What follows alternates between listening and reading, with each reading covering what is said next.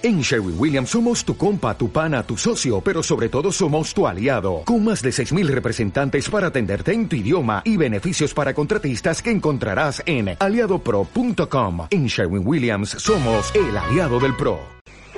Pero sin embargo, Hawks, por ejemplo, participaba en los guiones, en alguna frasecilla, en alguna cosilla, él participaba. el que manda es el productor. Ya, ya, ya, ya. No, pero también tiene un pequeño... Oscar a la mejor película. Sube el productor en el año 2000. Mejor película, el productor. Gana Titanic y sube el productor. Ya, ya, vuelve ¡El productor! Que si hombre, tranquilo. No, tranquilo no. Es que quieres ganar por narices.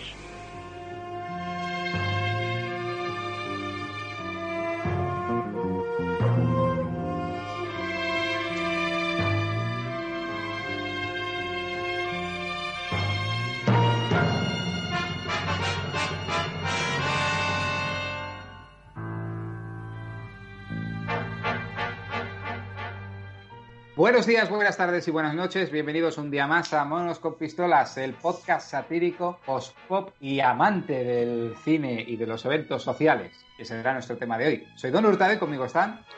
Pues Sergio Cano, que como no va a haber festivales este año, pues me he montado un fotocall en el salón y estoy haciendo una selección de películas, a ver si me gustan. También en Netflix o en Filming, ¿no? También está con nosotros. Pues, profesor H, que tengo que decir que yo creo que sí que va a haber festivales, pero solo para valientes. Este año los festivales van a ser un poco extraños. ¿En qué sentido? Festival al que yo suelo asistir y del que hablaremos a continuación ha dicho que va a haber mitad del aforo, solo para abonados, pero es que aún así al final hay mucha gente metida en un sitio cerrado y bueno, es difícil planificar algo que nosotros planificamos normalmente a principio de verano, aunque es en noviembre, pero ahora mismo es muy difícil de planificarlo pensando que puede haber un rebrote que puede haber una vacuna, que no sé, es un poco complicado. no para abonados ni que fuera ni que fuera Canal Plus. Sí, claro, solo para la gente que saca el abono de todo el festival. Vamos, para la gente habitual. Porque hoy vamos a hablar de muestras y festivales, a los que no iría Carlos Bollero. Iba a ser un podcast sobre festivales en general, pero como festivales de música y demás hemos sido pocos y festivales de cine Aquí tenemos dos de los tres miembros que asisten habitualmente a esos eventos. Pues vamos a dedicar el podcast a hablar de lo que, bueno, de recordar viejos tiempos anteriores a la pandemia y a daros consejos por si alguna vez vuelven estos eventos, qué podéis hacer y qué no. Bueno, yo a festivales de música he ido unos pocos, ¿eh? Y yo creo que el profesor H también, ¿no? Sí, y yo quiero decir que en ningún momento hemos planteado que fueran festivales en general y luego hemos cambiado el tema. Ah, Tenemos pues. un presentador que parece los de Telecinco, que llega tres minutos antes al plató y, oye, oye ¿de qué hablamos hoy? Lo hace todo, ¿eh? Y David Bronca no puede, yo también. No, no, desde luego, ¿eh? No le hemos echado ni un ojo al guion. Venga, el, los monólogos. A leer, el teleprompter.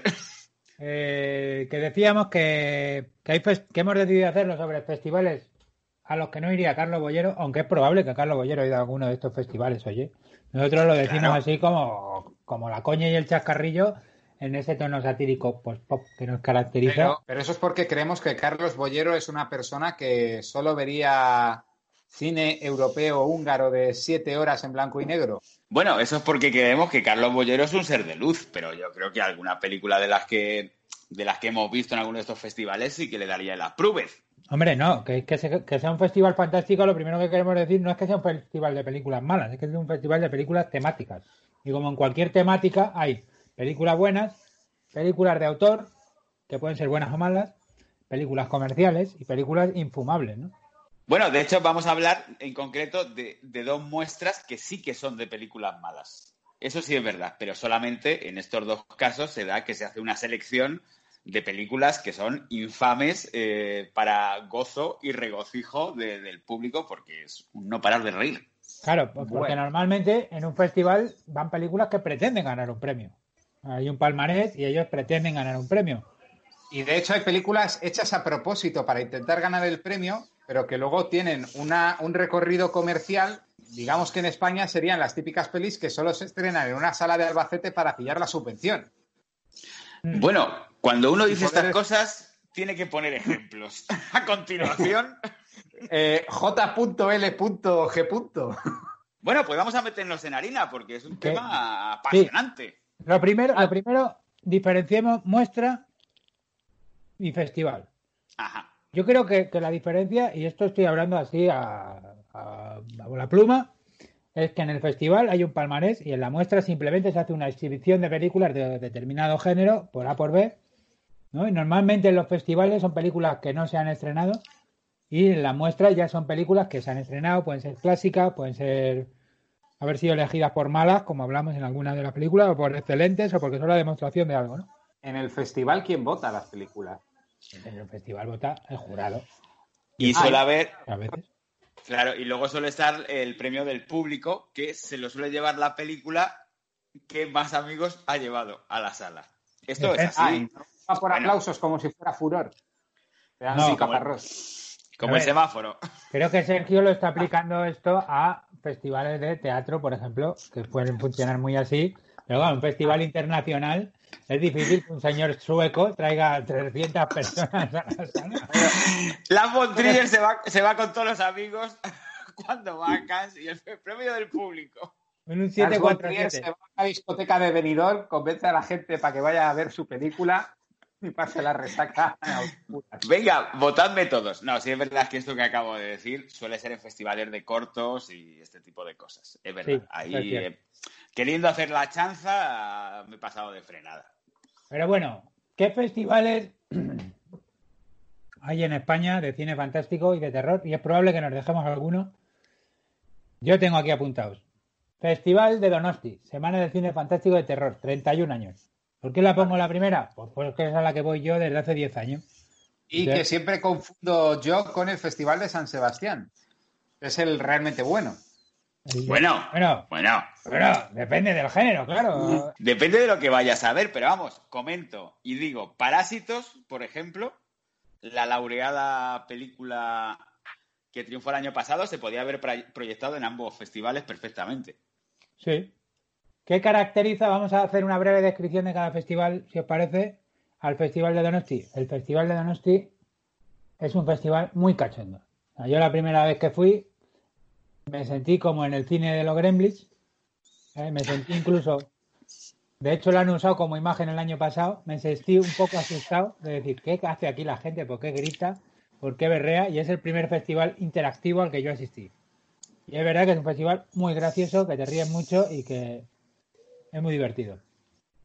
Sí, bueno, yo solo he ido un año y la verdad es que me sorprendió muchísimo el ambiente, eh, eso, de, de sana diversión, de camaradería y sobre todo la barra que había dentro del cine donde se podían coger minis de cerveza, eh, de cubatas, minis de cubatas ahí en el cine, Bueno. madre mía. Hay que decir que no coges minis, coges cachis. Bueno, perdón, perdón, perdón. No quería yo.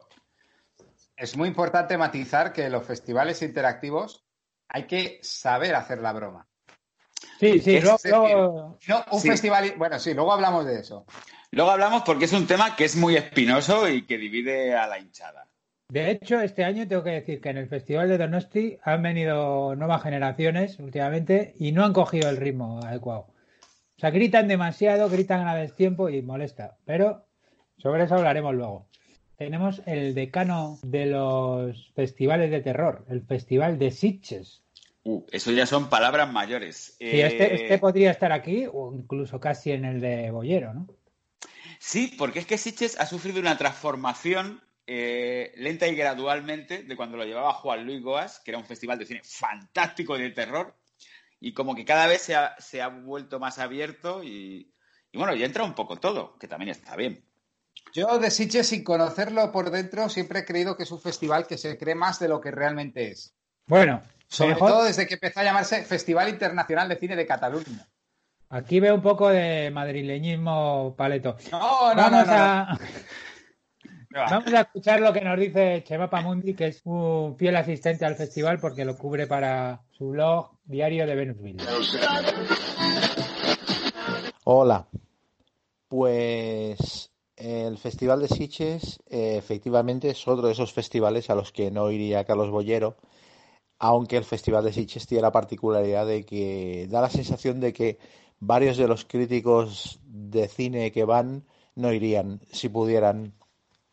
Es un festival extraño porque mm, tiene un puntito divertido de, no diré que de quiero y no puedo, pero de intentar vender más importancia de la que luego tiene comparado con otros festivales. O sea, por un lado, pues tiene su alfombra roja, sus invitados y, sus historias, y es todo como muy serio y muy importante, pero luego resulta que dos de las salas de cine donde se pasan películas en el festival son las salas de cine del pueblo y hay una de ellas concretamente que está que se cae de vieja, pero con las butacas que se mueven, con una sonoridad que es a todas luces insuficiente, con las paredes desconchadas, o sea, es un cine que tendrían que haberlo restaurado hace muchísimo tiempo.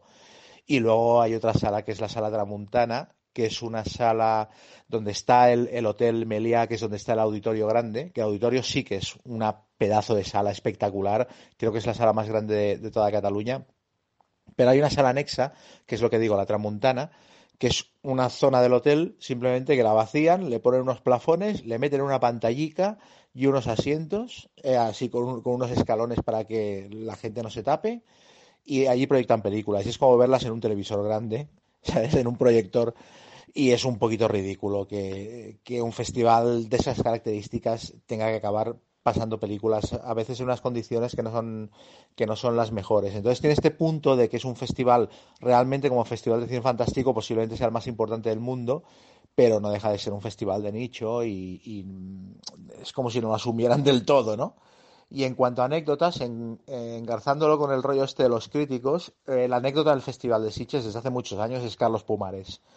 Carlos Pumares he de decir en su defensa que es el único crítico de campanillas que se casca todas las películas del auditorio. O sea, lo ves allí mmm, desde primera hora de la mañana hasta última hora de la tarde entrando en todas las sesiones y haciendo su trabajo. Es el único, porque yo he visto eh, espectáculos de terror de críticos a los que ves que claramente se piran a los 15 minutos de película y luego te encuentras al día siguiente una, una, una reseña escrita por ellos en un medio que dices, a ver, tío, si yo te vi como te largabas de la sala, ¿sabes? Y, y en cambio Pumares está siempre permanentemente.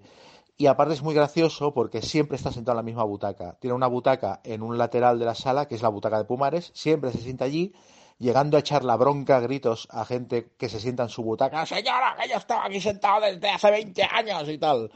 Y es bastante llamativo. Y luego siempre está quejándose de todo, en plan, pero estos horarios, esto empieza tarde, es que, ¿por qué no, no pasan más películas de entretenimiento y no tanto cine yugoslavo y tal, ¿no? Pero esto lo es capaz de decirlo en la sala llena de gente a grito pelado, ¿no? Entonces es como una especie de personaje pintoresco que tenemos una vez más que, que Sitges tiene un punto así como casero, eh, que es muy guay, pero que al mismo tiempo, claro, da un poquito de, risa cuando el festival se intenta vestir de súper importancia. Bueno, he dicho el blog, pero en realidad es, la, es una web con la que colabora, Diario de Venusville, muy entretenida, muy amena y que hace críticas muy agudas sobre películas de cine de terror y de cine fantástico y que os recomendamos a todos. ¿Qué más festivales tenemos? Bueno, y luego está el Nocturna, que es el, Festival de Cine Fantástico de Madrid, que recoge el testigo del veterano y Magfic, que hemos conocido el profesor H y yo hace, ya, hace ya mucho, mucho, mucho tiempo. Y nada, este es a finales de octubre, aquí, aquí en Madrid, y es en los cines Palafox. Que antes eran unos cachos de cines increíbles y creo que ahora lo han reformado, ¿no? Sí, ahora, son multicines. Es esa típica cosa que intentas hacer a mejor, que a lo mejor la cagas. No, intentas hacer para sacar más dinero y a lo mejor lo sacas, seguramente. ¿eh? Yo no quiero que lo saque, pero bueno, eso es otro tema. Eh, los, cines, esto, esto, ¿hay algún dato en que te bases o es tu mera doxa, como dirían los griegos? Es tu maldita opinión, ¿no? No, yo es que tengo una imagen del cine basada, basada en Cinema Paradiso y en un señor que monta un cine porque le toca la quiniela. Para El cine, el cine para ti es como para Víctor Erice, una sábana en blanco y un proyector en un pueblo y señoras comiendo pipas, ¿no? Bueno, de hecho ahora con el COVID el cine es irte con el coche, poner una lona gigante en, un parking y verte ahí la peli. Sí, Bueno. cuando se fusionó el cine y Mad Max en un autocine debe de ser una experiencia de flipar. Joder, el, recopetín. Bueno, pues en los Me estoy imaginando, espera, me estoy imaginando un tío diciendo que vaya fumado con el coche, ve a Mel Gibson en la primera parte y dice, Dios mío, Mel, te están puteando a base de bien, yo te salvaré. Y arranca el coche y lo estrella contra la lona. Eso seguro que ha pasado. Es muy malo este chiste, mejor que lo quitemos. Es muy de Bueno. padre de familia, sí. Seguro que ha pasado, sí. Pues retomando el tema, eh, nada, pues ahora son unas eh, multisalas que funcionan bastante bien. Y nada, el festival tiene una muy buena selección de películas. Eh, Sí. Yo las veces que he ido siempre he sacado como tres o cuatro, que bueno, muy bien. Y quizás tiene alguna pega que es Ah, sí, a mí la pega me parece que las butacas no están numeradas. O sea, sacas un abono o te compras el ticket de 10 entradas y no tienes la entrada numerada. Entonces, cuando sales de una película y tienes que enganchar con la siguiente, te toca ir corriendo a ponerte a la cola y te suelen poner muy detrás, con lo que ya vas a verla mal.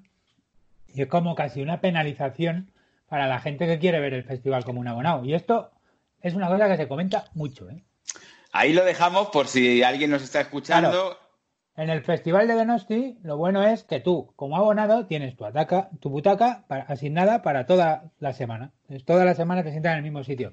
Que ya que me pongo, ¿sabes? A los que somos de fuera de Donosti nos ponen el gallinero, nos podían poner abajo también, ¿sabes? La carta a los reyes, ¿sabes? Yo estoy ya venido arriba. Arriba no solo estamos de Madrid, estamos gente de Albacete, gente de Gijón, eh, gente de Santander, ¿sabes? Hay mucho estepario arriba, pero también hay gente de Valencia, gente de Castellón. ¿No os parece curioso que todos los de la meseta acabéis en lo contrario de la meseta de un cine que es el gallinero? No, al final sigue siendo la península central que está más elevada que, que el mar. Y lo piensas así. Continuamos. Eh, ¿Qué más festivales tenemos? Yo tengo aquí apuntado también, antes de pasar a, a dos festivales que yo sé que le van a hacer especial ilusión a Don Hurtado, la muestra Sci-Fi. La muestra Sci-Fi, qué fresquita, qué fresquita en Madrid, en el Palacio de la Prensa. Muy buena selección de películas y muy bien, con dos salas. Una sala para holgorear y otra sala, la sala del silencio, para A ver mí las es- películas. Eso me parece una gran iniciativa. Sí, no, no, y es una idea muy buena, porque tú si estás en la de hacer los chistecitos, pues eh, anchas Castilla. Si estás en la otra, pues es que quieres calma. Pero anteriormente habíamos hablado de que para hacer comentarios en un festival de hacer la broma hay que saber hacerlos. Es donde más se ha dado ese fenómeno de que vaya gente y entienda que hacer los comentarios es hacer el gilipollas. En la virtud de la sala de los comentarios está el defecto de la sala de los comentarios. Y es que parece que, que hay vía libre. O sea, me refiero, el público tiene que regularse. En Donosti lo bueno es, si la película es buena y la gente está callada, nadie mete una gracieta o una coña en un momento de tensión. O normalmente no. Hay, hay horarios que, es que son muy malos y efectivamente, como hay bar, pues siempre hay alguno que se le ha ido un poquito la mano, ¿sabes? Con, con el calimocho, ¿sabes? Y a lo mejor habla por demás. Con el cachi. Pero normalmente, coño, si la película requiere silencio, la gente está callada. Y en, la- en el sci-fi hay tener dos salas, hay mucha gente que parece que por ir a la sala del, del hablar se puede hablar por hablar, y no es así, ¿no? Claro, el chiste hay que, hay que saber dónde, dónde ubicarlo. Recuerdo como gritos, recuerdo los aullidos cuando sale la luna, ¿no? Eso sí se activa. Sí, eso siempre. Y lo de leer los títulos de crédito. A mí eso me hace muchísima gracia. Cualquier texto escrito que sale al principio se lee en voz alta por el corifeo del público Sí. y eso, eso es graciosísimo. A mí me hace mucha risa. Y luego ya cuando empieza la película, pues ya, bueno, pues ya la- depende de la tensión que tenga la película, se autorregula, ¿no? Como, como el liberalismo. Tenemos una, por lo visto, la muestra sci-fi, que a mí personalmente no me gusta y a Sergio le encanta. Ya, está quedando. Apueste por una. Tenemos anécdotas que creo que están relacionadas con cierta mocatriz, Bueno, cantante y actriz llamada Leticia Dolera, ¿no? Vamos a ver, Leticia Dolera es guionista, es directora, es actriz, es escritora y, oye, lo hace bien. Le ha cogido el pulso al, al festival. Bueno, de aquí recomiendo su serie, por cierto, que está en Movistar. Eh, yo no la recomiendo. De hecho, yo lo que recomiendo, o sea, a mí me sorprende mucho la evolución de Leticia Dolera en este festival, porque la hemos visto crecer prácticamente. Entró Sí. siendo una chica pocada y tal, y en las últimas ediciones ya regañaba al público por no volvéis a decir estas cosas tan machistas, eh, no sé qué y tal. Pero bueno, a mí me tengo que decir que me cae bien. Y me parece que lo presenta muy bien y que entra mucho al juego y que lo hace bien. Se nota que a veces que no ve las películas ni las respeta y además te lo dice, me he ido a comer sushi y me parece un poco una falta de respeto por parte de la presentadora hacia las Anda, películas. pues, pues tengo algo en común con ella. Sí, que también te fuiste a comer sushi, ¿no? No, sushi no, pero una hamburguesa en el Five Guys sí. Bueno, pues un día, si vas a comer sushi, te encontrarás con Leticia Dolera. Eh, Eh, Seguimos a Bingo. seguimos, Sí. tenemos muestra, digo, perdón, Málaga Fancine, Festival de Cine Fantástico de la Universidad de Málaga. Lleva 23 años, me han dicho que, que es un festival que merece la pena. No es tan cachondón como otros festivales, es como más serio. Paradójicamente, tratándose de un festival ubicado en Andalucía. Bueno, lo que ha dicho Sergio sobre Andalucía es un poco tópico, la verdad. Yo me lo puedo permitir porque soy cómico. Bueno, me lo puedo permitir entre comillas. Es una licencia, es un chascarrillo, porque yo lo digo en, en mis monólogos. Desde el cariño, si yo soy, me- yo soy, yo soy medio andaluz, ¿eh? Aparte, no, pero ya, yo tengo muchos amigos andaluces. No, oye, pero que yo a tope con Andalucía. Coño. Yo en, en mi texto digo que, bueno, que los andaluces llevan ventaja. Yo no creo que a Andalucía le moleste que se diga que normalmente es una de las comunidades más animadas y más alegres de España, porque ellos mismos lo dicen. Y es que es verdad. Hombre, es así, ¿eh? O sea, no es- otra cosa es decir, no, todos los andaluces son graciosos. Pues eso sí es un topicazo, pero decir que en Andalucía hay muy buen rollo, pues yo creo que no es un tópico. Cualquiera que haya ido lo, lo sabe. No, por eso me sorprende que, como si fuera una ficción española, el Festival de Donosti sea de cachondeo y el de Málaga sea más serio. Porque me Eh, recuerda. menos gamberro, menos gamberro. Ah, puede ser. Eh, pero me recuerda inevitablemente allí abajo, Chapillos Vascos, bueno, toda esta No. nueva serie. Pues es que son muy festivos, ¿eh? Sí, eso sí es verdad. Que yo no aguanto ni medio cachi en el cine, ¿eh? Pero pues ellos aguantan mucho. Pero bueno. Y luego, eh, Algeciras, nos dicen por aquí nuestros eh, colaboradores de exterior, nuestros corresponsales, que Algeciras Fantástica lleva 12 ediciones y este año ha puesto largometrajes, pero hasta ahora solo ponía cortometrajes de ficción y fantásticos. Oye, lo apuntamos y a lo mejor algún año podemos ir. Hombre, pues sí. ¿quién, nos ha recomendado, ¿Quién nos ha recomendado ese festival? El chino. Y ya está, creo que he dicho también Festival de Cine Fantástico de Canarias. Nunca he ido, está muy lejos. Y creo Es- que lleva poquito. Sí, isla, isla misteriosa. Isla Calavera. Isla Isla, Calavera. Calavera. Como la isla de King Kong. Pero lo ponen muy bien, ¿eh? Pero claro, como hay que ir con el avión y tal, parece que te echa un poco para atrás. A mí me gustaría hablar de algún festival al que yo haya ido. Adelante. Claro, ahora empieza la hora de los festivales y muestras a las que Don Hurtado ha ido. Yo realmente festivales de cine nunca me ha dado por ahí, así que todo lo que he ido han sido muestras organizadas en Madrid. Primero a la Cutrecon y luego a la Monstrua de Cine Chumbo. Eso sí que es un verdadero apueste por una. Hombre, pero a UPA, a UPA la Cutrecon que nos alegra los eneros aquí en Madrid, que es una maravilla organizada por Paco Foz, Juan Pérez, Vera Montessori, Carlos Palencia, Cacamán. Eso es un no parar de gozar. Eh, la Cutrecon, que siempre se ha organizado en la Auditorio de Arganzuela, así que podías decir, no, no, me voy a la Filmoteca, me voy al Matadero de Madrid a ver una, a ver una exposición de Hong Kong. Y realmente lo que ibas a hacer es ver Undefeatable con Cynthia Rothrock rodada en Hong Kong. Bueno, es que hubo un año que se celebró en la Cineteca también. Ah, sí. Ah, bueno, Sí, es verdad. Sí, donde graban, ayuntamiento. sí, donde graban días de cine. Luego llegó Andrea Levy y mágicamente Se redujeron las salas. Pero bueno, no pasa nada. Yo, quizás la Cutrecon es la la más gozosa muestra de, de, de, de, holgorio. Ahí sí que entra el chiste en todo momento. Sí, porque es un cine de toda la vida. Bueno, realmente es un auditorio donde lo mismo te hacen un meeting que lo mismo te hacen un concierto de un grupo búlgaro, cosas así.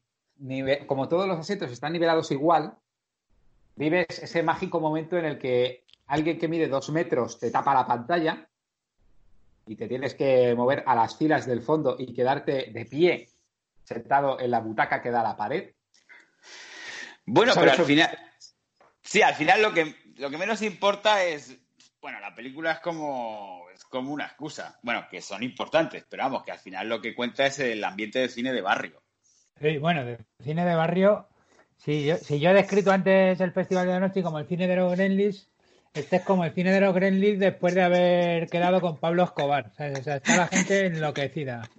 Es el cine de los Gremlins con metanfetamina. Sí, yo, yo tengo que decir que he ido alguna vez y estos dos festivales, que comparten público, claro, eh, no me gustan demasiado. Me parecen demasiado locos. La gente está demasiado loca y me pone muy nerviosa. Y luego las películas, hay algunas que, que son demasiado malas. Sí. Son demasiado malas para que yo pueda disfrutarlo. No sé, es, es too much. Es, es una apuesta arriesgada, ¿eh? Para, es para los más cafeteros, la Cutrecom. Eso sí es verdad, desde aquí lo advertimos y, y el que quiera arriesgarse, la que quiera arriesgarse, pues allí estaremos, disfrutándolas. Yo disfruto más de otra serie de cosas y eventos que organizan esta gente durante luego todo el año, que es un pelín más tranquilo en otro tipo de cines. Sí, el VHZ, por ejemplo, eh, en el Palacio de la Prensa también, que se hacen proyecciones de, de películas malas, muy malas, cuanto más malas mejor, y además el cine está nivelado. Mm. Y, y a eso me lo disfruto mucho. Y oye, desde aquí, aunque no vaya, quiero darle las gracias porque es verdad que son la gente que está moviendo mucho el rollo del cine Sí, sí. fantástico en Madrid. ¿sabes? Y luego Cine Cutre también tiene un podcast y luego también está relacionado con Tiempo de Culto, que es un podcast que no mencioné en el programa anterior sobre podcast, pero que ahora aprovecho a mencionar de, de Ángel Codón y donde dan buena cuenta de los eventos de la Cutrecom. Luego tenemos otro festival muy parecido que organiza la gente de, de otro podcast que hemos mencionado aquí, Chopo 200.000 veces, Nuestros referentes. Campamento Krypton, es En, en todos los- en todos nuestros podcasts mencionamos Campamento Krypton, Eurovisión, afroamericano y, cierto, Afroamericano y Animal Crossing. Habéis ganado el bingo, chavales. Bueno, este festival se hacía primero en Getafe, lo cual me venía muy bien porque era simplemente pillarte el Metro Sur, te plantabas ahí, y ha terminado haciéndose en Rivas Vacia Madrid, que por un lado está muy bien, porque el auditorio Pilar Bardem es uno de los mejores auditorios que hay en la Comunidad de Madrid, pero por el otro es Rivas. Que está a tomar por culo, casi Bueno. a la altura de sea, ¿Sabes quién te dirá que está cerca? Los de Rivas. Los de Rivas. Sí, pero ellos, hasta ellos saben que viven lejos. Cuando tienen que coger la línea 9, le dices, me voy en metro de Madrid a la línea 9. No, no, que este tramo cierra a las once y media. ¿Pero cómo es posible? No, no, porque lo lleva otra empresa. Ah, bueno, pues eso es vivir lejos. Pues a mí me gustó mucho porque la selección de cine que hacen es muy parecida, pero veo como al público más comedido. Si alguien hace un comentario altisonante en plan de ¡Guapa, te comía las tetas! Le contestan y la gente aplaude al que contesta. Bueno, pero eso Recuerdo pasa. que hubo uno que le gritó ¡Guapa! No sé qué, y le gritó una Se nota que necesitas follar, macho, por menudo pajillero. Y la gente empezó a aplaudirle. Bueno, Hubo un clamor popular. También recuerdo que estando con usted, eh, don Hurtado, se nos Sí. colaron unos muchachos una vez que iban a tope y que los tuvieron que echar. De, de hecho, olía alcohol desde. Estábamos nosotros en las primeras filas y, se- y estaban ellos en el fondo y olía desde el fondo. No, sí, sí, estaban montando una jarana y una algarabía que, madre mía, era excesiva. Bueno, pero yo ahí he visto dos de las películas más memorables que recuerdo de cine malo. El increíble Balumba, que era como Hulk en animación muy mal hecha, Que es púrpura, ¿verdad? púrpura y te descojonas, y Lar, que es la película de Leonardo Dantes. Hombre, esa me hubiera gustado verla. No te hubiera gustado verla cuando canta el nudismo, es algo sugestivo. En Esa- pelotas. esa- No, la verdad es que esa parte creo que la vi que me la mandaste y horrible. Pero bueno, oye, eh, luego vamos a ir recogiendo las mejores anécdotas. Lo mejor creo que es continuar y yo os pregunto, ¿cuál fue vuestro primer festival? Don Hurtado, ¿cuál fue tu primer festival? Quizá tenga relación con estos que hemos hablado. Sí, la Cutrecon 1 con Undefeatable, que estaban incluso comentándola en directo en tiempo de juego. Ahí dando cuenta de cómo Cynthia Rothrock hizo una de las, de las peores películas de artes marciales de la historia. O sea que, claro, de, de la primera Cutrecom, yo es que me uní tarde al, a la familia Cutrecon. Ojo, quiero decir, porque esto en los festivales, ya sean de música, de cine o tal, hay como una especie de competencia, ¿no? Eh, yo es que llevo viniendo 15 años. Y tú 10, así que cállate la puta boca. sí, sí, señor, solo llevo aquí 10 años. bueno, no me gusta nada, es un clasismo tremendo. Es un poco inevitable, ¿no? Cuando se dan este tipo de situaciones. Eh, yo admito que me uní en la séptima, creo. Séptima Cutrecon. ¿Pero cuál fue tu primer festival? Mi primer festival, pues mira, corría el año 1994, creo, creo recordar, y fue, eh, no sé si fue la última o la penúltima edición del IMAFIC de Madrid, eh, lo que ahora son los multicines ideal. Y aquello me dejó Cata Crocker porque yo tenía 19 años y nada más llegar, cabeza borradora, y encima se me sienta detrás Alaska. Y, fue, bueno, fue como una experiencia, ver cabeza borradora con Alaska detrás, cabeza borradora de David Lynch, eh, inenarrable. Sergio, ¿de qué va cabeza borradora? Bueno, Cabeza Borradora es la historia de un personaje alienado en un mundo posapocalíptico, pero que no se termina de ubicar, eh, donde casi no hay diálogos y es todo muy malsano, muy enfermizo, en un blanco y negro contrastado. La primera película de David Lynch, no digo más. Pues eso, David Lynch en estado puro. Yo lo, me imagino a Sergio sabiendo la atracción que él ha sentido por Alaska. Además, Alaska ahí estaba a tope. Siempre. Estamos hablando cuando Alaska tendría 30 tacos, o 20 y pico, 28, 29 tacos. Sí. Pibón de alucinar para nosotros. Uf, yo siempre he sido del, equipo Alaska, a tope. Siempre con ella. Y tú ahí, eh, por un lado, la estimulación visual de David Lynch, por otro lado, la estimulación sensitiva de saber que los pechos de Alaska están detrás tuyo, vamos, eso fue un colapso. Estuve ahí. del respaldo de la, de la Bueno, pero yo sabía que ella estaba ahí y además no me dijo en ningún momento que bajara la cabeza porque había nivel. Porque ya, ya, yo soy bajito, pero es que ella es más bajita todavía. Mm. Nos movemos en, esa liga de, personas pequeñas. Y nada, fue, fue muy guay, porque, joder, vi a un referente y, ¿por qué no decirlo? Voy a decirlo, mito erótico para mí, ever. Y luego en ese mismo festival vi Tetsuo Iron, de Iron Man, que es una película japonesa también, rollo cabeza borradora, que salí de allí, vamos, talambana perdido. Pues mi primer festival fue el Cinemat, que era un festival que se hacía dentro de, del Festimat, que era el famoso festival de artes eh, urbanas y así de Madrid. Y entonces era aquella época que cogías el periódico, leías la cartelera y ibas a ver una película porque te gustara. Yo ni, siquiera sabía que estaba dentro del festival. Aunque luego tengo que decir, mi primer festival, festival, el de Donosti, que me impresionó mucho, pero la primera que un festival fue al festival. Es curioso porque yo siempre asocio Festimat, bueno, Festimat primero empezó como un evento de la Comunidad de Madrid que englobaba todo lo cultural, luego acabó como un festival de música en Móstoles y luego acabó como un festival de música en un secarral de Fuenlabrada donde la gente volcaba coches. ya, El, Leganés, terminó en Leganés con conciertos de Linkin Park y Pearl Jam. Sí, también creo que hubo jaleos. es que en lo de los coches yo conozco a alguno que estuvo implicado. Ah, no jodas, ¿a quién? El programa se ha interrumpido por razones técnicas. Disculpen las molestias.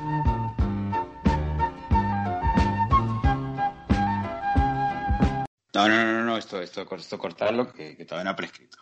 vamos a dejarlo ahí congelado. No, pero vale, vale, vale. No implica a M punto, ¿no?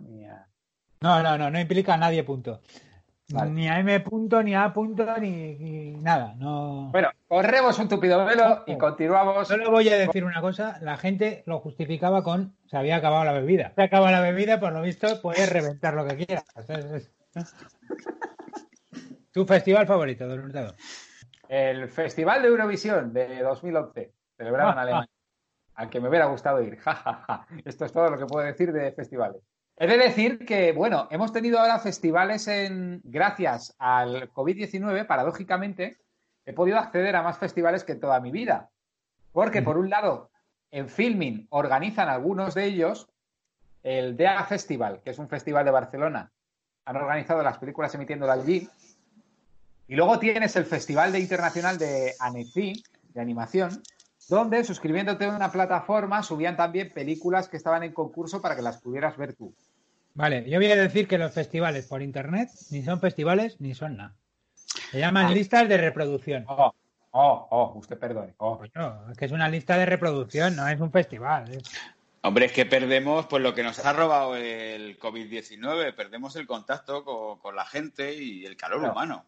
Claro. No es lo mismo que Carlos Pumares esté dando gritos en una butaca que que esté dando gritos en Twitter, ¿no? No es lo Sí. mismo. Dando, ¡Es un rollo! Y dándole, aporreando el teclado. ¡Pa! No, es- no es lo mismo para nada. ¡No se me oye! eh, Sergio, tu festival favorito. Bueno, pues eh, bueno, mi festival favorito obviamente es el de Donosti, pero como solamente he ido una vez, tampoco puedo ponerlo en como, como el principal. Sí es verdad que el que más disfruto y el que más gozo es la Cutrecom, porque es que me lo paso pirata, con el ambiente, con las películas, con las performances, con todo. Y la muestra sci-fi, sci-fi, sci-fi, que nunca sé cómo pronunciarlo. Porque me parece que hacen muy buena selección. Son cuatro días y bueno, es muy fresquito. El mío está claro que voy a decir que la Semana de Cine Fantástico de Terror de, de San Sebastián, porque aparte de que o sea, está en una de las ciudades más bonitas de- del mundo, voy a decir, no de España, del mundo. Que hay sitios Uh. que tiene río, mar, montaña y, y edificios victorianos. Eso es alucinante. Se come de puta madre. Estás con todos tus colegas una semana viendo pelis. Yo me lo paso teta. Eh, así que recomiendo este y ojo, para que veáis que yo no soy una mera opinión como Don Hurtado, que yo me documento, os traigo favor. El testimonio de una eh, compañera de festival y amiga que se llama Rosana, que es doctora en comunicación por la Universidad de Granada y profesora en la San Luis University de Madrid. Doctora, que ha hecho su tesis sobre festivales. Ojo,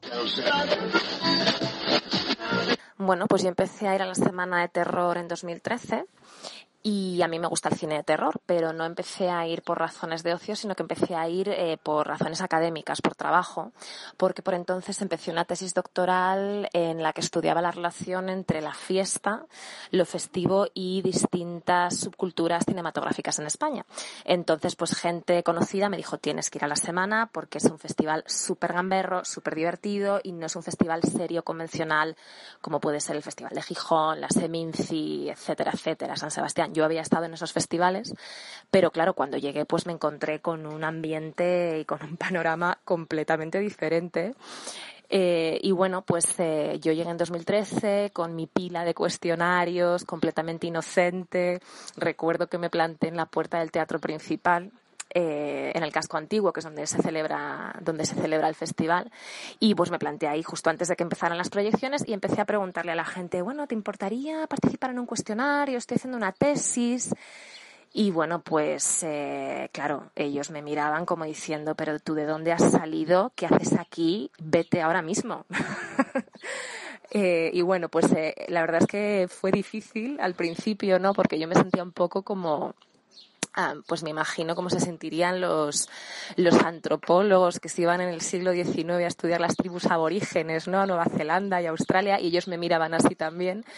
Eh, además es un festival que es bastante endogámico, ¿no? Entonces si ya de por sí eh, miran con cierta sospecha a la gente nueva, pues yo siendo mujer, académica, no sabían nada de mí, pues me ponían caras muy raras y de hecho me llevé algún que otro palo y, y bueno, pues había incluso gente sorprendentemente que no, me decía, no, no quiero, ¿no? Aunque yo era muy simpática y les explicaba mis intenciones. En fin. Eh, pero bueno, más adelante la verdad es que fui aceptada finalmente en la, en la comunidad del festival. Y bueno, eh, como anécdota, hace, cuando terminé la tesis doctoral, finalmente, en 2017, eh, y publiqué algunos artículos también sobre el estudio etnográfico que hice. Eh, bueno, eh, decidí, dije, voy a estrenarme durante las proyecciones y voy a gritar, ¿no? Porque una de las características de la Semana de Terror es que durante las proyecciones pues hay una especie de diálogo del público, ¿no? En el que pues distintos miembros del público tienen como un repertorio de bromas, de chistes que gritan durante las películas, que se van repitiendo y hay como una especie como de guerra de liderazgos, ¿no? Durante, durante las proyecciones. Y dije, voy a gritar.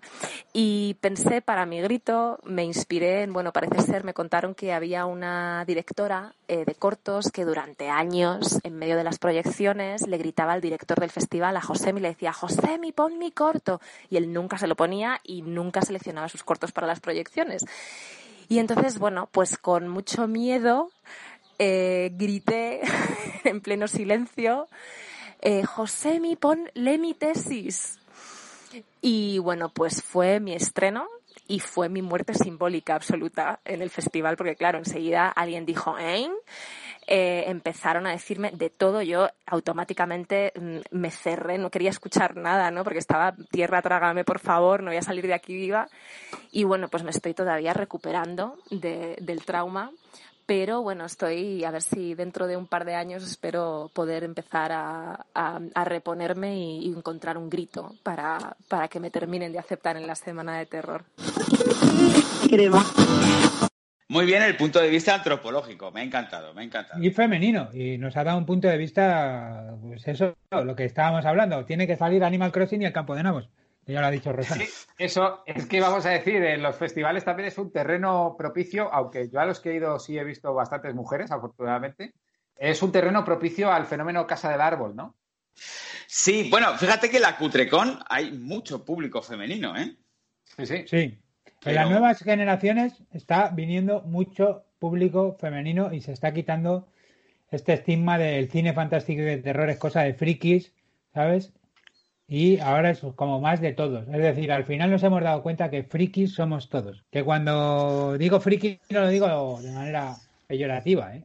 Yo soy friki. yo me he criado mitad en una tienda de cómics, con juegos de rol, por supuesto. 25% billares, ¿sabes? y 25% en el parque. O sea, soy muy friki y he sido toda mi vida muy friki y nunca me he sentido insultado por el término. Es verdad que me duele cuando se usa de manera despectiva, porque al final todo el mundo se apuntaba ahí a la moda friki. No es que yo soy friki, ahora porque te ves Stranger Things, vete a tomar por culo.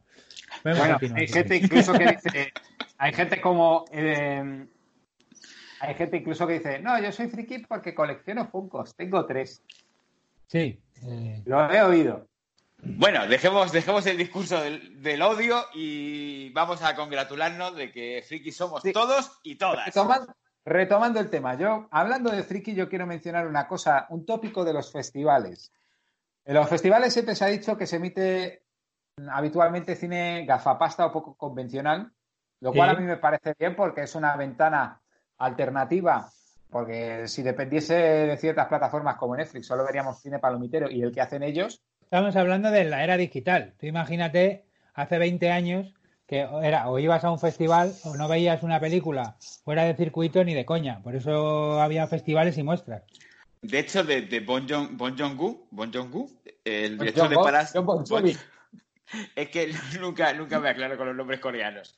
Bueno, el director de Parásitos, yo su, su The Host, que es una película que me encanta, la veía allí en... Si no, no la habría visto, porque no se estrenó en salas comerciales es como, bueno, yo es que siempre asocio cine independiente con una eh, descripción que daban en un episodio de South Park, la daba Eric Carman.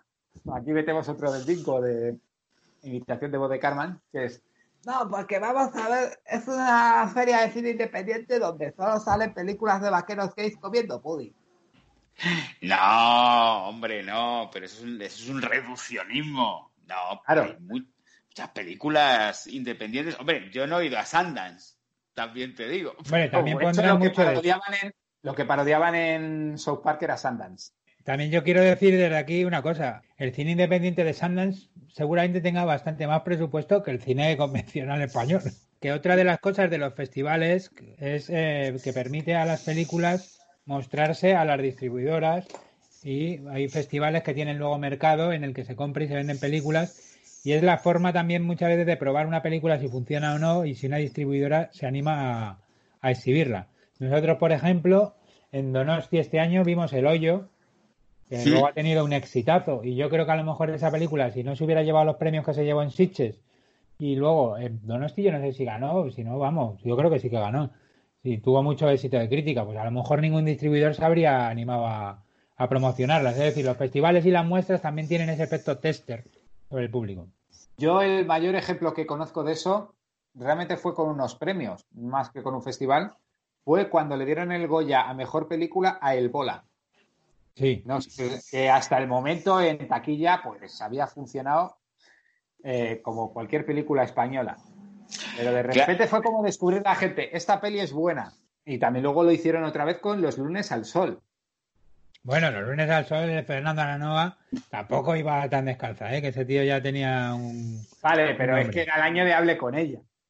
Pero bueno, no está, estás yéndote a lo general y no al género otra vez.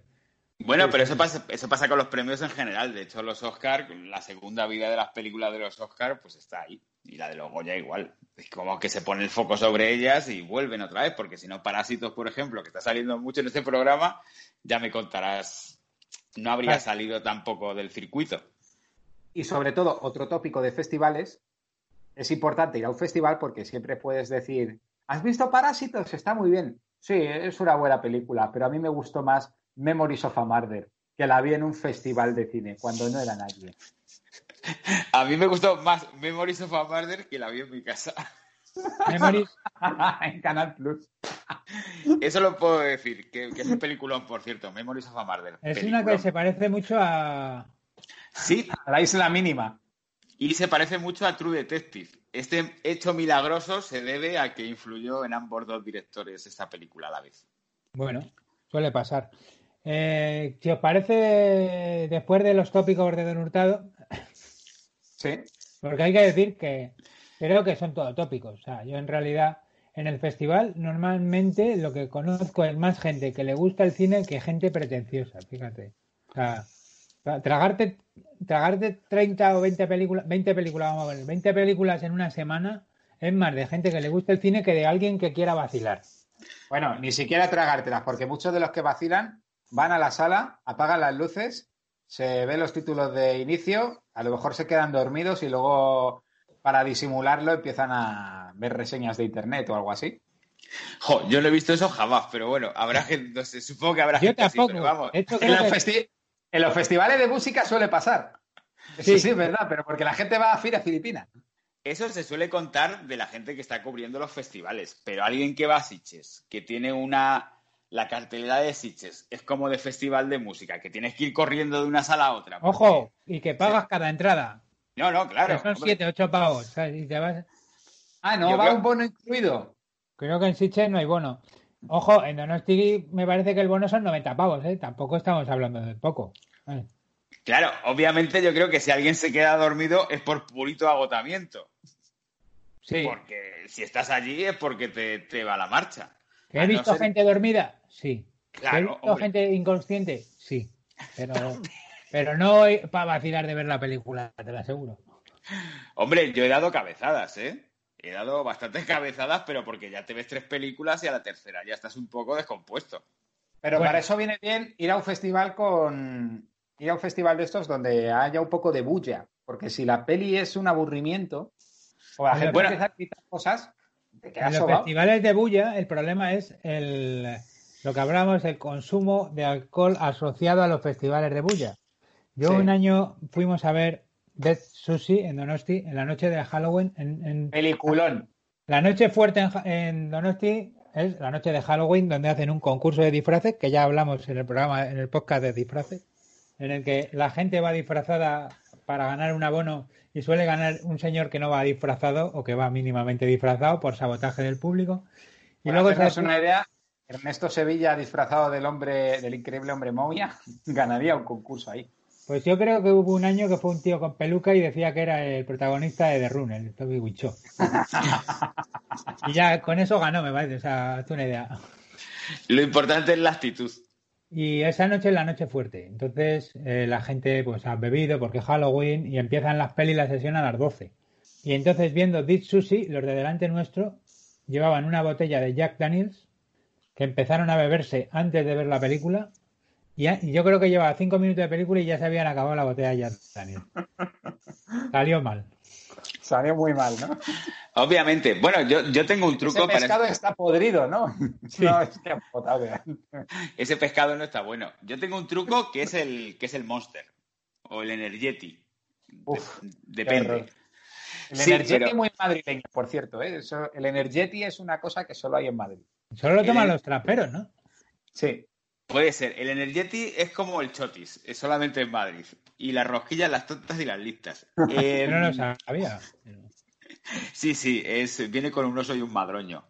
Entonces, eh, yo tiro de Monster o de Energeti porque si no llega un momento que la tercera película doblo. ya soy una persona mayor también, entonces, claro, ya no tiene uno las. Pero tengo que decir también, porque me está escuchando gente que viene conmigo, y si no van a decir que soy un farsante y que me merezco un podcast de las mentiras, de que la última peli, la de las 3 de la mañana, yo me la suelo saltar. la primera película en el festival empieza a las 4, ¿sabes? De la tarde, las 5, y la última creo que es sobre las 2 y pico, las 3, y yo esa nunca la veo, me voy a estar a dormir, porque si no, estoy reventado al día siguiente. Pero a las 3 de la mañana que emiten, porque eso ya es como el, fondo de la cazuela. pues emiten normalmente una película que te van a decir, te perdiste la buena. La de las 3 ah. de la mañana solo la ponen para eso, para que se la restregues a los que se han ido, ¿sabes? En realidad dejan la pantalla en blanco y todos están dándose codazos como diciendo, joder, ya verás, ya verás. Dejan la pantalla en blanco y dicen, joder, qué bueno David Lynch, ha vuelto a triunfar. Bueno, y con esto podemos ir a los trucos de festival, ¿no? Ya estamos metidos en esas... No, no, anécdotas, anécdotas. Tenemos que contar las anécdotas. Es que tengo que poneros esta anécdota que nos trae Mati y la tengo que matizar. Pero yo la pongo, porque Mati la cuenta con mucho graciejo. El tema es en Donosti, en el año 2013, en la semana de, terror, en, en, la sección de cortos de animación, eso de las 5 de la tarde, donde por muy pronto que era ya había un olor a sudor, alcohol y acné así en la sala, muy desagradable, pues ponen un corto que se llama Sangre de unicornio, de Alberto Vázquez, donde había unos ositos que cazaban unicornios para beberse su sangre porque tenían sabor a arándanos y es lo único que les mantenía bellos. El asunto se, se las traía. Era una imagen así a a lapicero, con unos colores muy rosas, estroboscópicos, bueno, muy visual, muy, muy curioso. Pues en un momento de, de la proyección, de repente hay un encendido de luces, hay un poquito de desconcierto, un murmullo, detiene la cinta y resulta ser que hay un tío tirado en el suelo con un ataque epiléptico. Bueno, pues ni cortos ni perezosos, le retiran de allí como si fuera un caído de, de guerra y, tiran para adelante con la, con la proyección otra vez como, como si todo siguiera igual. Porque un festival es un festival, ¿no? Y allí, allí es como en la guerra, se cae uno, le retiran y, y tira para adelante. Verdad que al día siguiente salió el, el director diciendo que, que el chico estaba bien, pero no porque le hubieran preguntado, sino porque se sentía mal, ¿no? Tener ahí un tío con un ataque epiléptico. Tengo que matizar las palabras de Mati. O sea, esto es así. El festival es muy trayero, el festival es muy cañero, pero si lo oye alguien de la organización, parece que dejaron a ese chico a la buena de Dios ahí tirado en el suelo. Hay que decir en favor de ellos que al principio todos pensamos que era algún tipo de performance, cuando lo vimos desmayarse, pensábamos que era algún tipo de coña o de broma, pero que luego la organización se preocupó por él y se lo llevó. Pero hay que decir que se preocuparon en todo momento por él. Pero muy buena la anécdota de Madrid.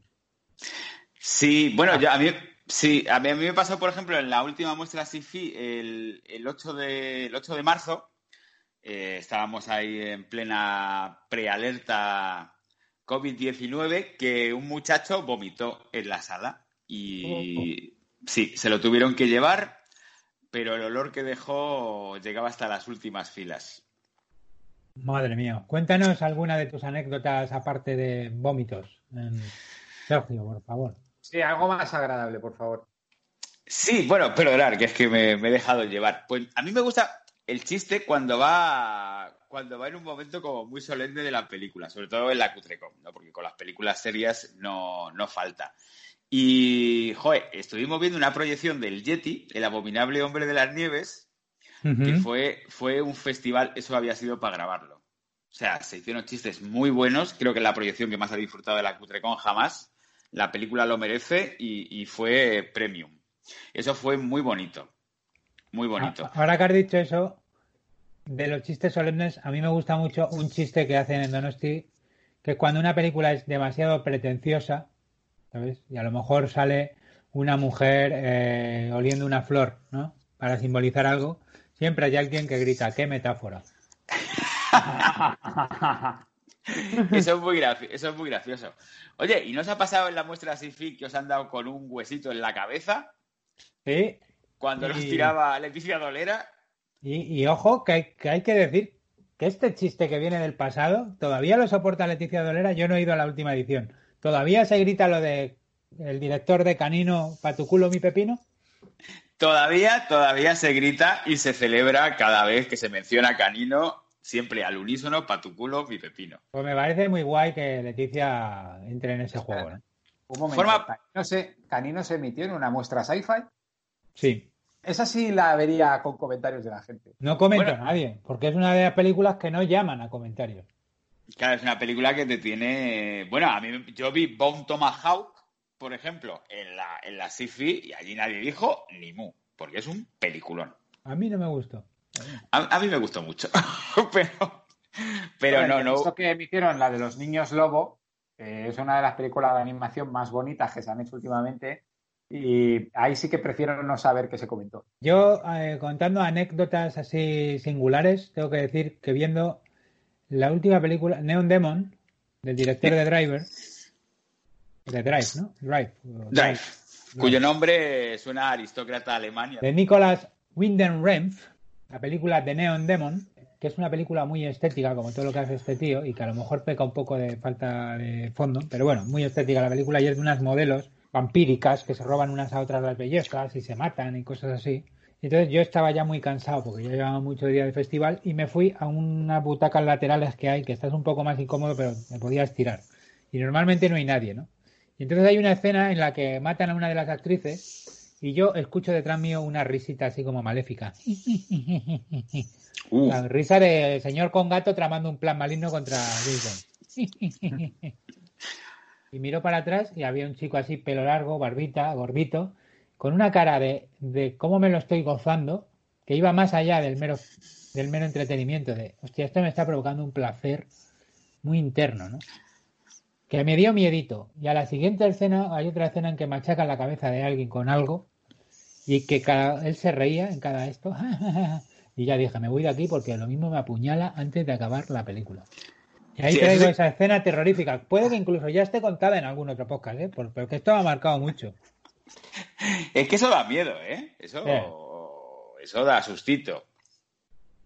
Y luego, pues ya que antes ha mencionado Chema a Pumares, también decir que también viene a este festival. Y también se pone, pasa aquí, aunque grita, pues es uno más. Eh, Esto es infame. Y lo que mola es que le ves por los pasillos gritándole al director, a ver si traes películas buenas, que esto es una mierda. Decías que era un Pero festival. Pumares, Pumares yo creo que ya está en una edad donde le invitarán. Por el Hombre, juego que da. A los críticos normalmente los invitan, sí, pero yo creo que a Pumares le deben de invitar hasta el hotel, ¿eh? porque está allí y se ve todas las películas, ¿eh? desde las cuatro Bueno, hasta y que eso es bueno, eso es bueno porque no hace como otros críticos de cine. Eh, Don Hurtado, ¿alguna anécdota de festivales? Directamente, no tengo. ¿Está en blanco? Está... No, no, no es que esté en blanco, es que como mucho. pues, ¿Le Yo simplemente voy al cine. No, no, por favor. Afortunadamente no. Yo eh, me dedico simplemente a ver las películas y poco más. Y gritar un poquito. Como mucho, las mayores anécdotas que puedo tener es, pues me tuve que llevar a dos compañeros con los que fui a la, a la monstrua a Madrid y luego no supe salir de Madrid por el coche. Esos dos compañeros pasaron un poco de miedo, por cierto, en el viaje. Se comenta por ahí, pero bueno. Sí, porque dice que conduzco un poco como el torete, pero bueno, eso... eso Un poco como el Pera en tiempos huyendo de la Guardia Civil. Ahora, afortunadamente, tengo un coche automático que no se presta a los acelerones en quinta marcha. También, eh, o sea, eso explica que Don Hurtado haya cambiado el embrague del coche dos veces en cinco años. Pues por lo que me han comentado esos dos compañeros, pues parece ser que sí. A ver qué tal con el automático ahora.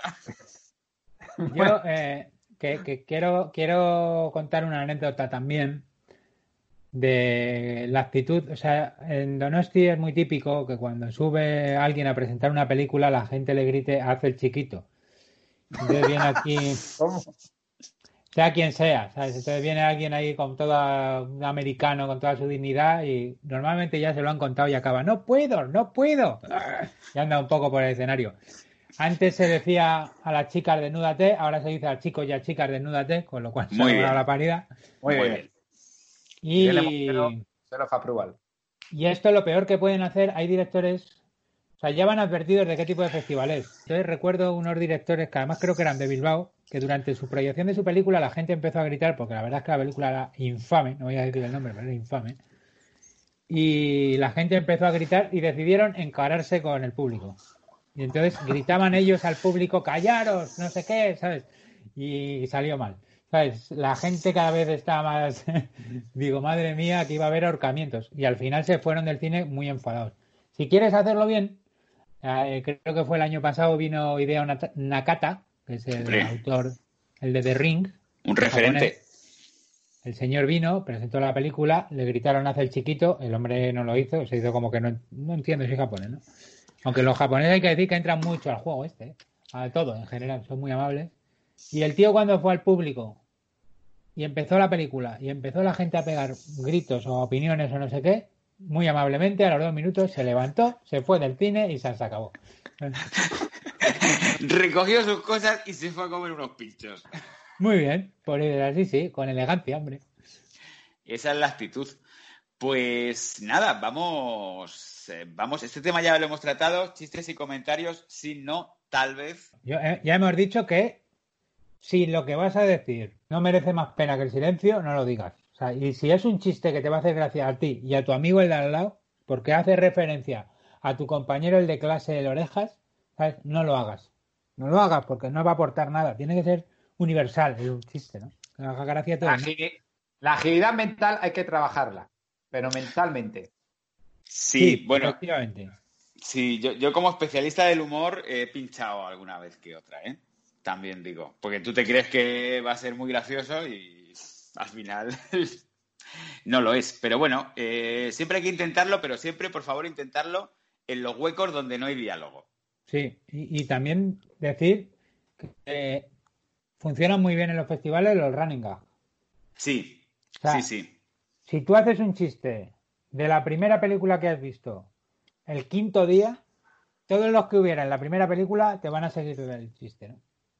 De hecho, eh, Se trabaja mucho. se trabaja el- la in- intergeneracionalidad casi, o sea, de año en año se trasladan los chistes y se siguen haciendo.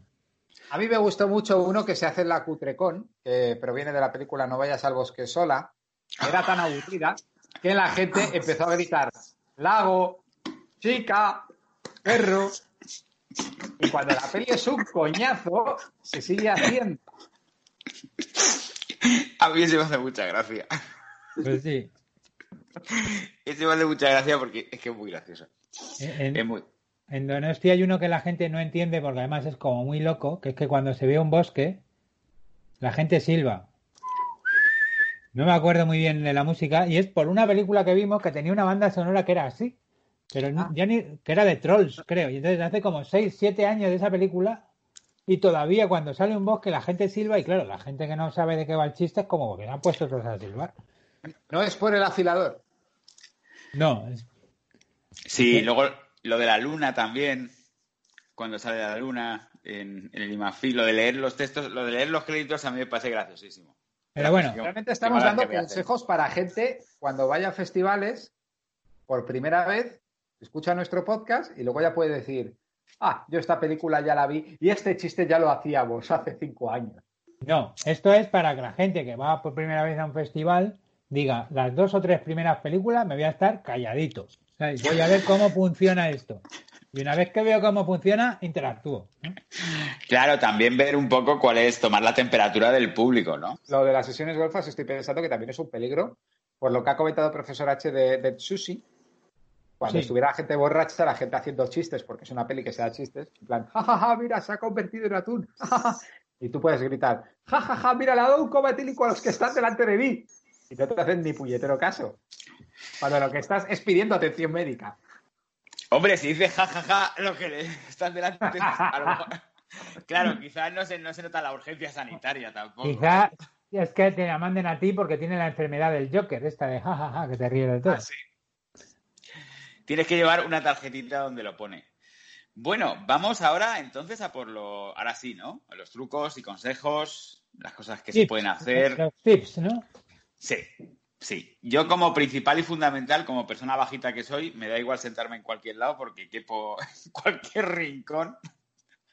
Pero sí es verdad que es conveniente sentarse al lado del pasillo por si hay son tres películas para entrar y salir del baño sin Sí. necesidad de molestar mucho. Eh, luego yo voy a dar uno que lo he visto hacer, y esto lo garantizo que lo he visto hacer, que es cuando hay mucha cola, entrar en el cine marcha atrás. Porque O sea, haciendo el Moonwalker. Y la gente se cree que está saliendo. Es una cosa loca, pero lo he visto hacer y funciona. Joder. está saliendo cuando llevan cinco películas, ¿no? Porque no le veo sentido. Tú te acercas a la entrada, te pones, o sea, está en toda la cola mirando hacia adelante. Y tú te pones al revés. Y das dos o tres pasos para atrás y giro rápido. ¡Rac! Y te cuelgas. Ah, y tú juegas con las percepciones de la Ah, gente. Claro, la gente está ahí que no lo percibe. Si te pillan en un festival haciendo eso, no puedes volver ningún día de la semana porque te van a poner la cara colorada siempre. Yo quiero dar un consejo básico que proviene de la Cutrecom porque se hace en invierno y tal. Si os tapa el cabezón de turno, podéis poner los abrigos encima y ganáis altura. O bien os ponéis al fondo del todo y os quedáis de pie, apoyados contra la pared para ver la película. También decir que todos hemos sido el cabezón de alguien alguna vez. Yo con mi reducida estatura pude ser el cabezón de Olvido Gara. Claro, y, además fue en la época aquella que usabas gorro de Big Fitter, lo recuerdo. que, que llevaba chistera de cuando era gótico. Más tips, no sé, siempre hay que llevar algo de comer, siempre hay que llevar agua, siempre hay que Sí. llevar una camiseta de manga larga por si acaso ponen el aire acondicionado que lo ponen a 7500 grados menos. Pero en algún festival no te dejan entrar comida, así que hay que esconderla dentro de la ropa. Ahí ya no Eh. vamos a hablar porque no queremos alentar tampoco a la Yo cuando gente. digo comida, Por favor, limpieza, ¿eh? ¿sabes? No digo llevar un Whopper. Es que depende del festival. El de Donosti se presta un poco a que tienes que cenar en la sala. Tienes entre peli y peli y cuarto de hora. Le puedes llevar un bocadillo si quieres, lo que tú quieras, o un Whopper. Pero No, en un festival normal no hace falta ir con el Whopper todos los días. Sí, sí. Yo, yo no, por, pero estaba como tolerado, ¿eh? No sé si era oficial o no oficial, Yo pero cuestiones que lo he metido. O he pillado un sándwich de, de- en la tienda de frente, un sándwich y una Coca-Cola, cosas así. Y me lo he comido tranquilamente, vamos. pero por extrema necesidad. Bueno, antes de despedirnos de esto, también me gustaría dar un consejo. Huir y esquivar a los reporteros de Antena 3 que siempre están allí viendo a ver a quién sacan descontextualizado completamente las noticias para parecer eh, un friki en la acepción negativa del término. Bueno, antes de irnos, hacemos un repasito a la fauna y flora de, de los, a los tipos de personajes habituales de los festivales. Sí, Sí, pero entre, 1, 2, 3. entre los que estamos incluidos nosotros también, por supuesto. Sí, nosotros seríamos los que vienen de fuera, ¿sabes? Y se creen que son de aquí. Yo soy de los que llevan los chistes preparados. Va con la tarjetita ahí. Aquí hay una lista en la que Sergio se identifica con. Yo soy eh, los de las mochilas petadas. Sea, no las llevo petada a nivel Dios, como he visto gente, pero voy bien provisto. Llevo siempre de todo. Por si acaso me hace falta, llevo paquete de clines, botella de agua, una mochila para meter la mochila, una bolsa para meter la chupa, va, de todo. Al hilo de lo que habéis dicho de los chistes, hay gente que se ha visto el día antes la película en YouTube, se estudia los chistes y luego se la vuelve a ver para meter el chiste. Razón Bueno. por la cual en la Cutrecon se inventan los títulos de las películas para que la gente vaya desprevenida. Eso no lo he hecho nunca, pero por ejemplo, si sé que voy a ver una película de animales marinos, pues ya tengo un imaginario del que tirar. Medusas, manatís, eh, bolsas de plástico. O sea, un poco Ya. componerte, hacerte un poco la composición de lo que vas a ver. Claro. Yo, mira, estoy viendo aquí otro en la lista que este es el que me da miedo a mí, el que lo vive con in- intensidad desmesurada. Sí, Uf, que va un poco overdrive. Que a lo mejor yo me he visto así en algunas, también es verdad. Como no me veo desde fuera, pero hay gente que va muy a tope. Y si es un grupo que va muy a tope, a lo mejor termina por saturar. Pero bueno. Sí, luego está las que- los que buscan compañía y conversación. hay gente que va sola a No hacer amigos. Sí, de hecho se han hecho amigos. Sí, sí. Aquí se han forjado amistades. Nosotros, muchos amigos del festival, los hemos hecho así. Hay que decir que, claro, el problema de esto es que te la juegas a que no mere- a que sea un coñazo eh, la persona. Hay gente que merece la pena hablar con ella, tiene algo interesante, y hay otra gente que es como Dios, no. No. Por eso estaba solo. Por eso estaba solo. Ese era el titular. Y luego también me gustaría mencionar, sobre todo en la Monstrua y en la Cutrecom, a esas personas jubiladas que van a todo, que van a todo y se sientan y se encuentran con aquello y claro, la mayoría se retira porque dice, hemos venido porque el cine era gratis, pero aquí hay una verbena. Yo Sí. solo recuerdo con Titanic 2. Pues, Dos viejos sentándose, viendo la de Asylum y diciendo, esto no es Titanic. esto no va a ser Titanic. Pero mención especial y de corazón a las señoras jubiladas que van a todas las Cutrecom. Porque lo organizan en el centro cívico de Arganzuela y dicen, vamos a ver qué hay en el centro cívico. No, no, pero que, la, mira. que la señora van a tope, que no, que, que ya han ido, no sé si dos años. Ha- No sé. ha habido incluso una profesora que se ha llevado a la clase. Jo, Bueno, es que la Cutrecon tiene una sección infantil también, ¿eh? Sí. Normalmente la sección infantil de la Cutrecon son las películas estas de películas Sí. de alemanas que se compran en el todo a 100 por un euro. Sí, los dibujos animados locos. Sí, Sí. los que, que comenta el eulogio. Esos. Sí, pero y nada, y estas señoras pues muy a tope con ellas, porque participan, eh, son muy, son muy animadas. Pero como ¿Y- y entra son una las tropel, madres de al- ¿Son las madres de alguien? o- a lo mejor son las madres de alguien y están ahí vigilando, pero no, son señoras mayores, mayores, ¿eh? No, no, decía, digo, a lo mejor es la madre de alguno de los organizadores que también le va la caña. Pues no olvidemos que esto del cine fantástico, el cine de terror y el cachondeo no es algo que estemos inventando nosotros, ni mucho menos los millennials, que sí se lleva 52 años. Efectivamente, efectivamente, no es un fenómeno reciente el lolear las películas ni el disfrutar de las películas de género. Y yo creo que ya para ir cerrando, si os parece, decimos cuál es la película más dura que habéis visto en un festival. Una de indios, de indios vampiros en la Cutrecon. Y creo que Sergio coincidirá conmigo en otra. Una que eran dos policías indios hermanos en Cachemira o algo así. Pero esa película fue una auténtica gozada cuando descubrimos a la hora y media, a los 20 minutos que se va a acabar, que todo era un flashback. Sí. que no nos habían avisado en ningún momento. Y entonces todo ese tedio se tornó en júbilo, porque fue como, ah, todo un flashback. Me levanté para aplaudir y todo. Eso fue una maravilla. Bueno, quitando películas de la Cutrecon, que son insoportables, eh, pero bueno, tú ya vas a jugar. Yo me que yo, o sea, no soporté Dragged, Dragged Across the Concrete, que es de ese Craig Thaler, el director de Bon Tomahawk, que me encanta, y de Brawling Cell 99, que me encanta. Y fui a ver esta y vaya castañón. Qué aburrimiento. Es que ya llegó un momento, ¿sabes? Cuando no hay chistes. Pues tiene, tiene una nota excelente la película. ¿eh?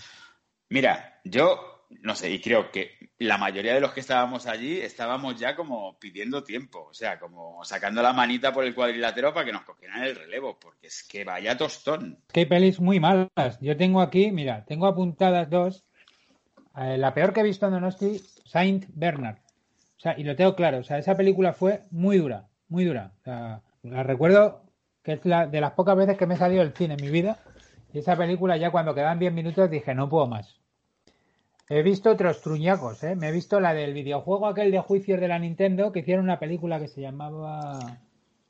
Lo mismo de Hurtado lo sabe, un, Attorney, un juego de abogados que había en la Nintendo. Es que Eh, sí, Ace Attorney. Ace Attorney The Movie, ¿sabes? La he visto y era muy mala y también la sufrí, pero comparado con San Bernardo, nada.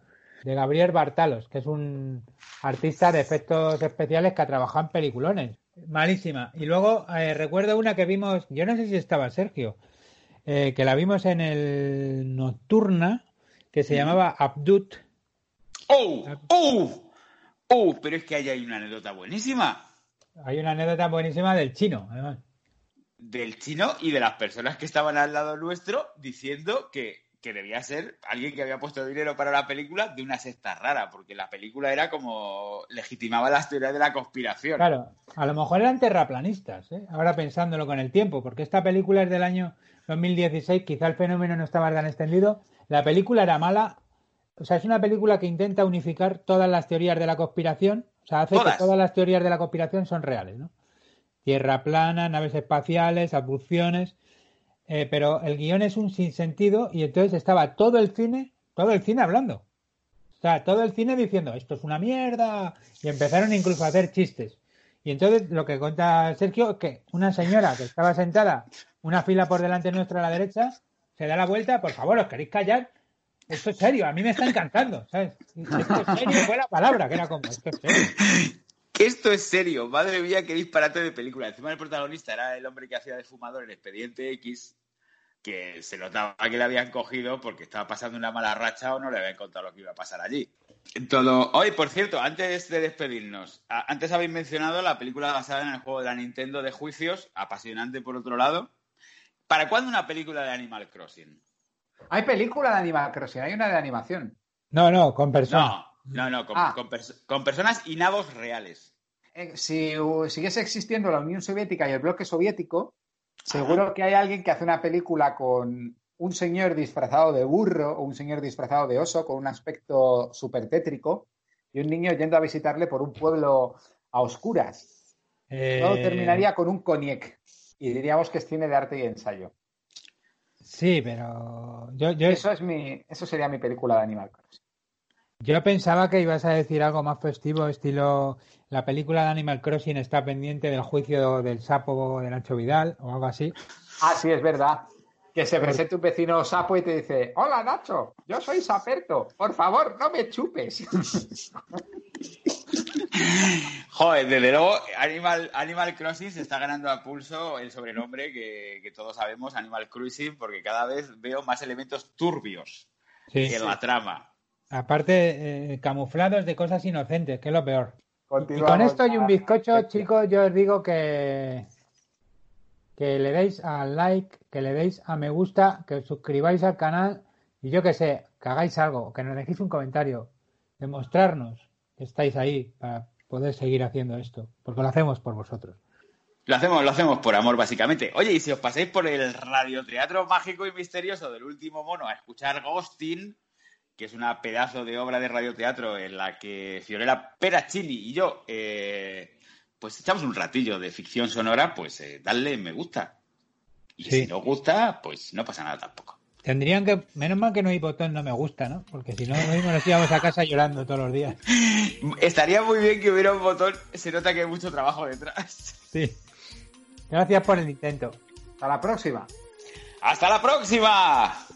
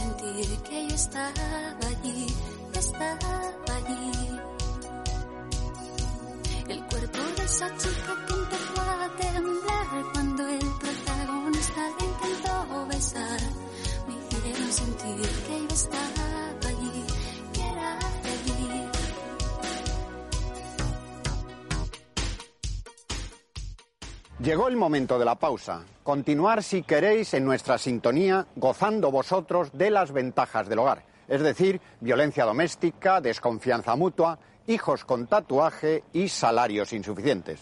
Nosotros aquí haciéndonos pasar por aficionados al cine, es decir, todo un desastre.